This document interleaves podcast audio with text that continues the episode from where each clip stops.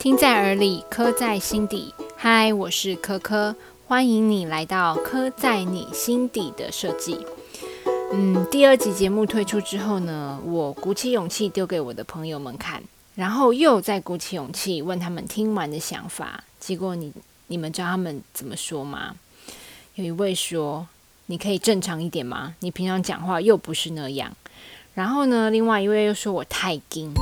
好吧，好的，我会试着正常一点的。平常呢，我都是晚上录音。这一次趁我婆婆带女儿去公园，赶紧开工。为什么这么突然呢？因为早上我去做志工，结束之后我的心情久久无法平复，太澎湃了，所以我想要赶快把我的所见所闻录下来跟你们分享。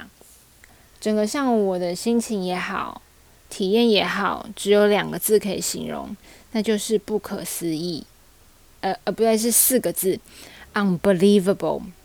我觉得我好像穿梭在不同时空哦，因为我去了好多位独居老人的家，明明是同一个城市、同一个区，甚至是同一条街，你看到的不同的住宅大楼，但是你打开门，一样的铁门，你打开看到的景象就是不一样，一种会让你很诧异的居住环境，让你很震撼的居住空间。我觉得他们住的地方。就只能用“神奇”两个字来形容，诶，很神奇的居住空间。诶，说到你自己的生活空间、居住空间，你们有什么感觉吗？喜欢自己住的地方吗？喜欢周围的生活环境吗？我去了这一趟送物资之旅之后，感触很多。浮现脑海的第一个就是庆幸跟感谢。庆幸我生活在这样子的环境，庆幸我的家住的地方都还不错。虽然没有到豪宅等级，虽然没有到很漂亮、很有风格的、很有生活感的房子，但是至少跟那些奶奶呀、爷爷呀比起来，真的好太多了。诶，我前面好像还没说我为什么会去那些独居老人的家。因缘机会下，我去了华山基金会做服务职工。那华山基金会主要就是服务失亲失医的老人。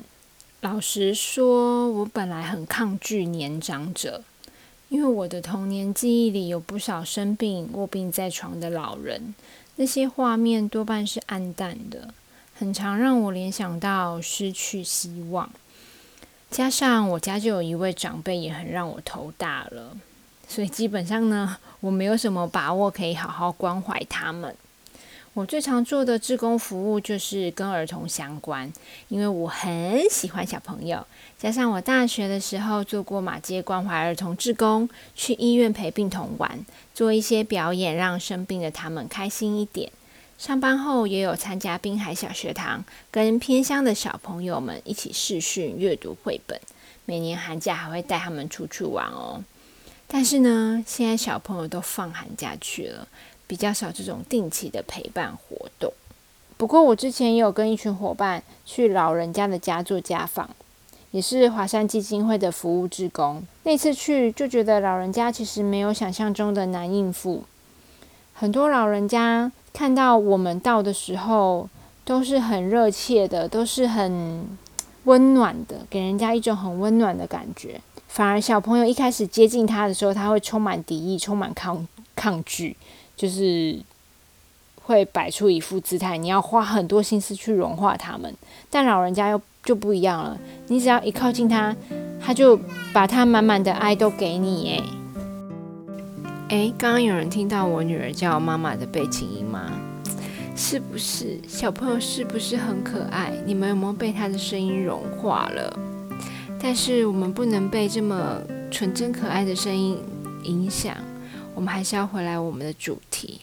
有鉴于上一次跟伙伴们一起去家访老人家的经验，发现老人家其实真的蛮可爱的啦。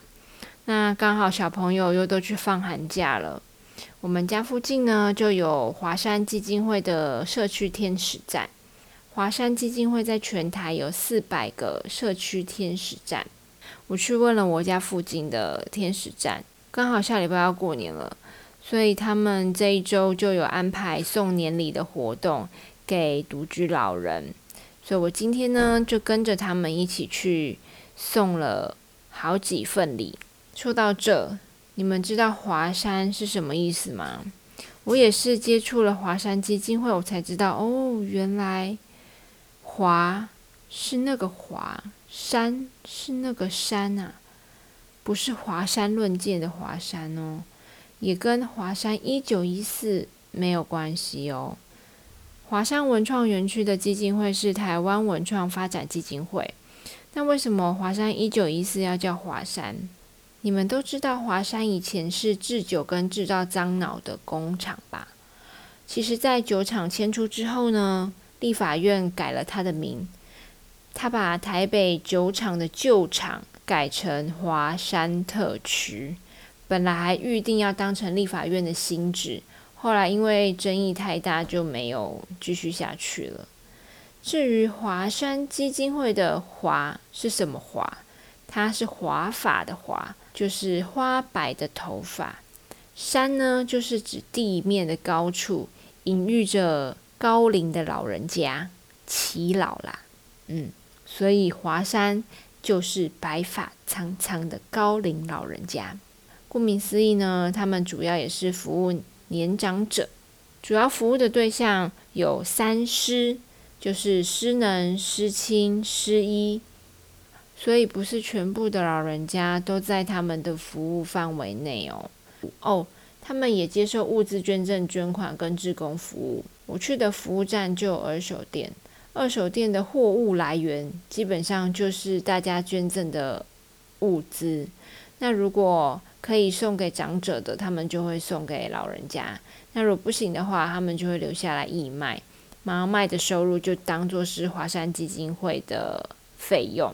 前面有说，我整个早上就很像穿梭在不同的时空嘛，因为我总共去了七八位老人家，然后因为要保护他们的隐私，所以关于他们的故事、人设这些，我都会稍微做个修改哦。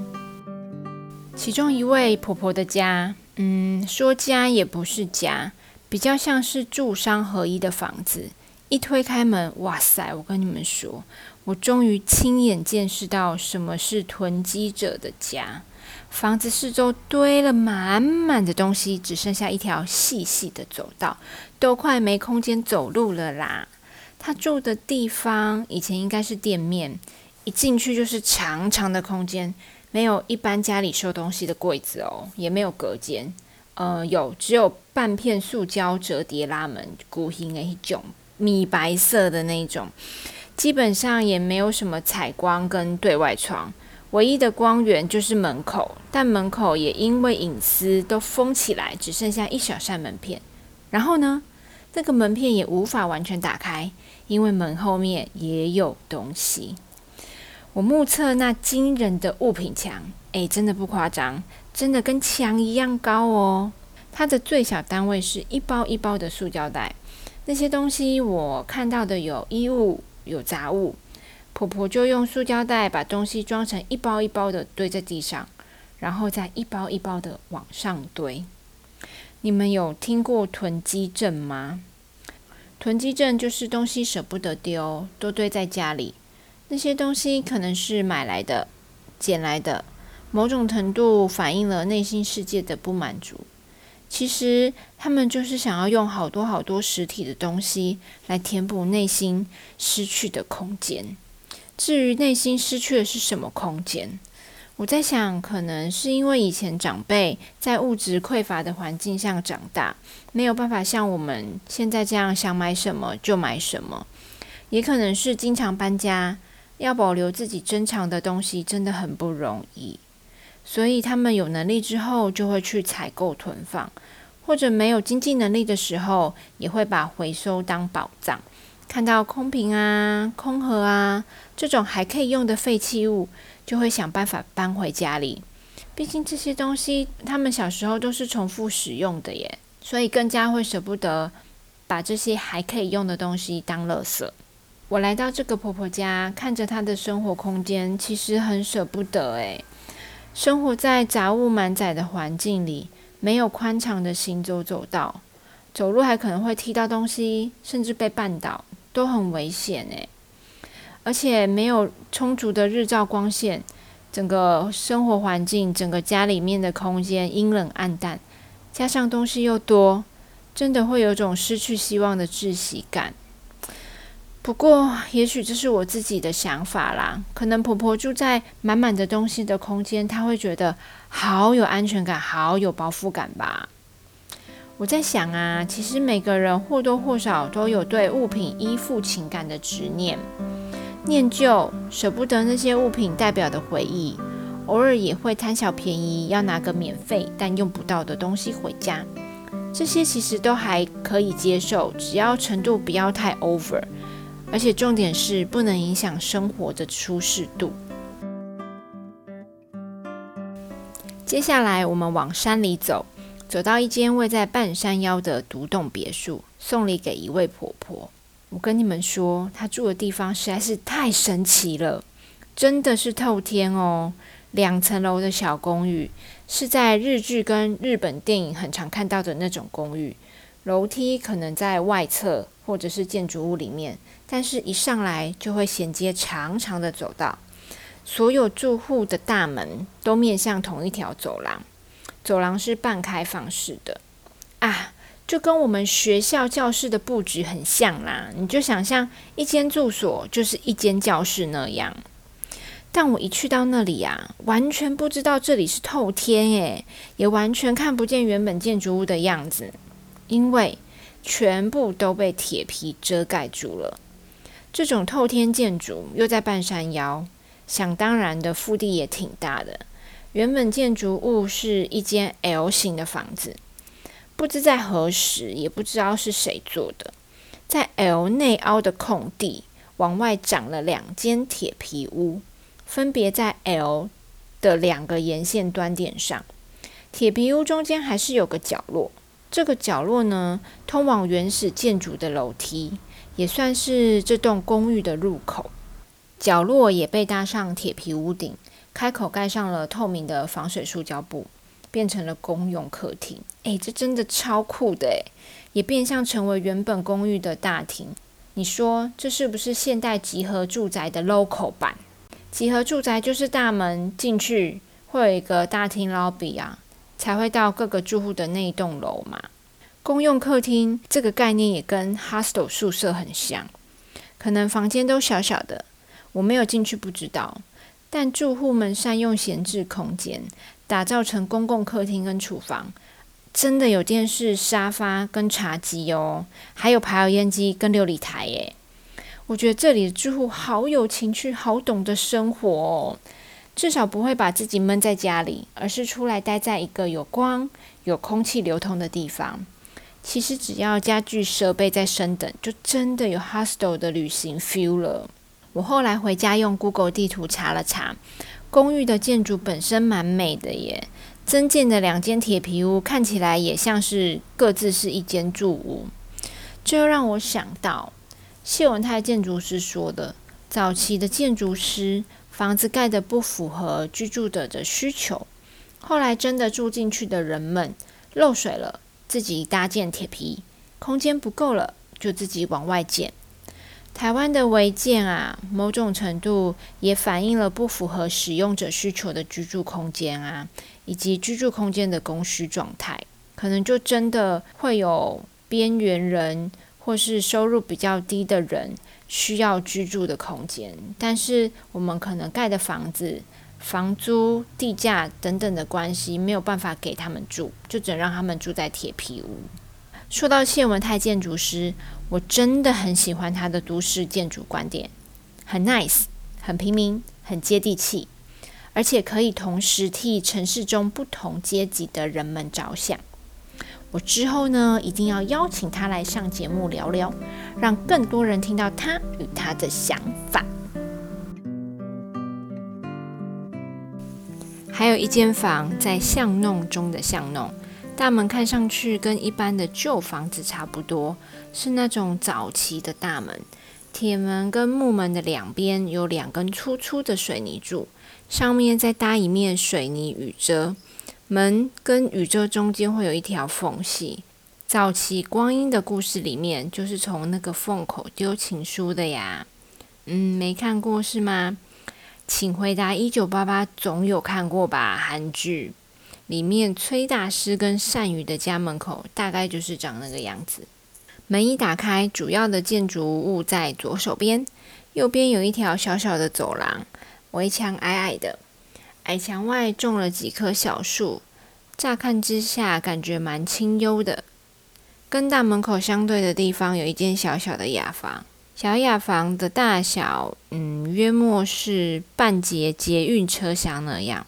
房间的底端摆了一张单人床，床边有一扇长窗，过去应该是装冷气的地方。另一道墙有一扇窗，面对刚刚说的小走道。窗前有一张桌子，可以看到对面的绿树。房门的左手边有一座开放式的衣架，但没什么衣服。这是一间老爷爷的房间。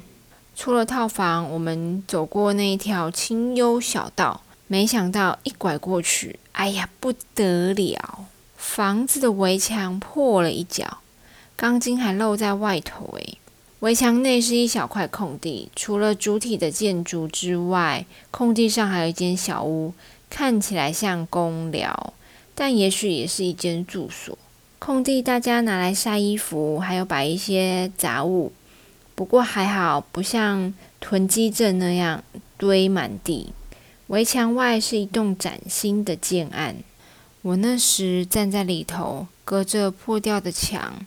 看着那栋新的建筑物，心里感慨万千啊！原来这就是一线之隔，画出了贫富差距啊！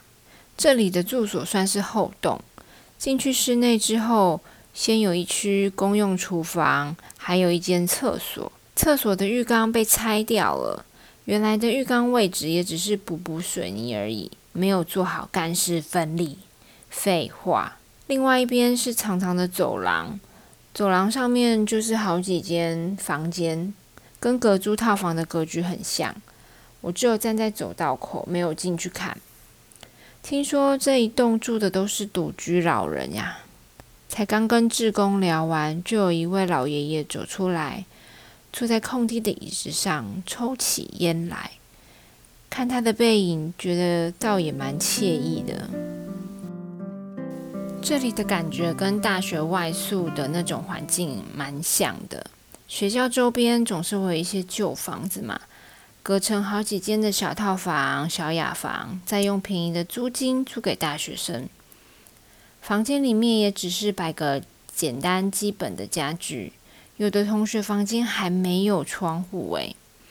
但说实在的，这样的居住环境对当时的大学生来说倒也无妨。我们可以去的地方有很多啊，往学校去，或窝在空间比较大的同学家，也有夜唱、夜游等等这些活动。自修室还二十四小时耶。嗯，我为什么会说当时的大学生哦？因为听说现在的大学生外宿环境都很好，会选择居住新房子的比例越来越高。住在高级的社区，房内的环境也不差，设备新颖。还有电梯有门禁，现在的家长会比较放心啦。但是对老人家来说，他们还有什么地方可以去呢？顶多就是在外头的公园走走。有些长辈还不喜欢出门，因为行动不方便，整天就窝在房间里。刚刚说的那个环境还算不错。有个小空地，可以让他们出来晒晒太阳、动动筋骨。说到这里呀，我们这个年代的人，自己努力一点，还可以挣到自己想要的。虽然不至于太完美，但也不会差到哪里去。我们只要努力，或者再拼命一点，就可以获得。但是他们怎么办呢？这些七十几、八十几岁的爷爷奶奶。他们已经无法为自己争取什么了呀！看着他们现在的生活景象，我也会想，他们过去的人生又是做了什么？让自己成为现在这个样子呢？也许他们的过去好坎坷，有许多不为人知的辛酸故事。我觉得做志工给我最大的意义，就是感受到最纯粹的感谢。我们微不足道的付出，他们换来的却是满满的感谢，一种来自内心的感激。谢谢你去看他，谢谢你跟他说话，听他讲话，而且他们好喜欢小朋友哦。我们这次送物资的时候，在跟他们介绍有什么物资啊，一口乌鱼子啊这些罐头，他们都没有太大的反应。但一看到小朋友写的贺年卡，他们的笑容。真的是发自内心的笑，那种开心是打从心底的开心。我看了在旁边都觉得哇，好温暖哦，有一股暖流。小朋友的力量真的是太强大了。如果你也心有余力，可以上网查查华山基金会的天使服务站，说不定在你家附近就有一个哦。越多人参加家访送物资的行列。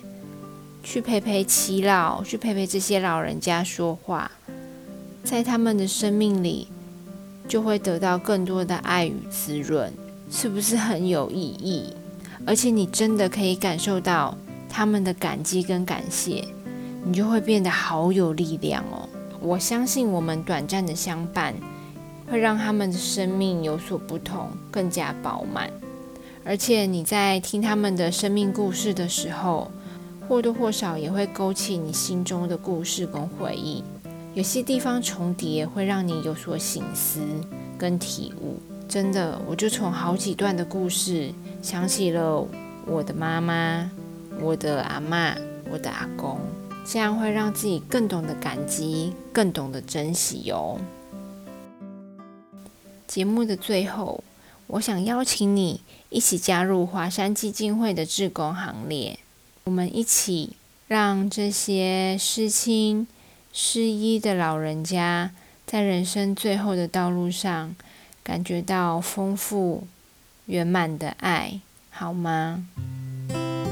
最后的最后，谢谢你花时间来听我的节目。如果你喜欢我的节目，或者有任何的想法，都欢迎留言评分告诉我。我会非常感谢你的，听在耳里，刻在心底。我是珂珂，我们下一集见喽，拜拜。